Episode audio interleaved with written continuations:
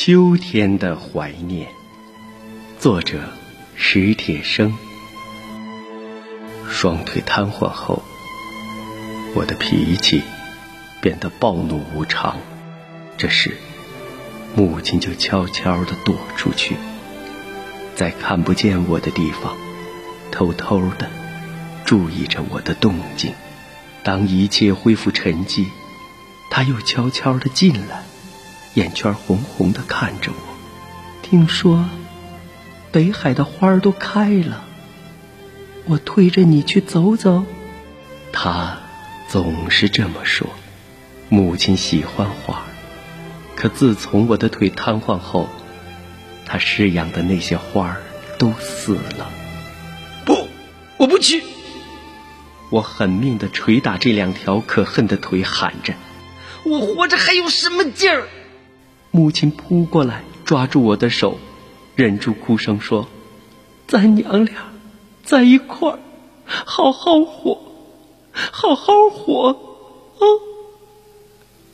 那天，我又独自坐在屋里，看着窗外的树叶刷刷啦啦的飘落。母亲进来了，挡在窗前。北海的菊花开了。我推着你去看看吧，他憔悴的脸现出央求般的神色。什么时候？你要是愿意，就明天。他说。我的回答已经让他喜出望外了。好吧，就明天。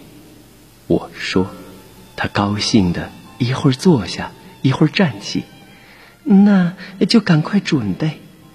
哎呀，烦不烦？几步路。有什么好准备的？他也笑了，坐在我身边，絮絮叨叨的说着：“看完菊花，咱们就去仿膳。你小时候最爱吃那儿的豌豆黄，还记得那回我带你去北海吗？你偏说那杨树花是毛毛虫，跑着一脚踩扁一个。他忽然不说了。”对于“跑”和“踩”一类的字眼儿，他比我还敏感。他又悄悄的出去了，他出去了，就再也没回来。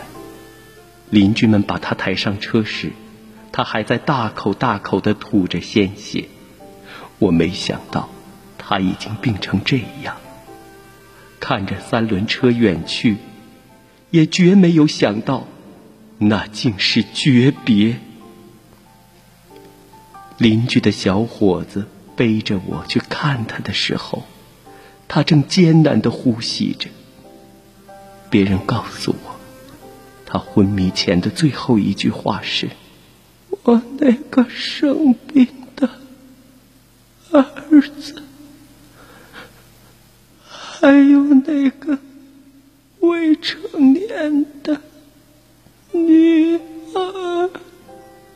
又是秋天，妹妹推着我去北海看菊花。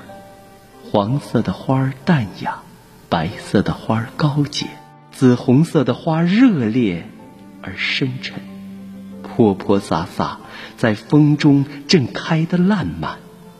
我懂得母亲没有说完的话，妹妹也懂，我俩在一块儿。要好好活。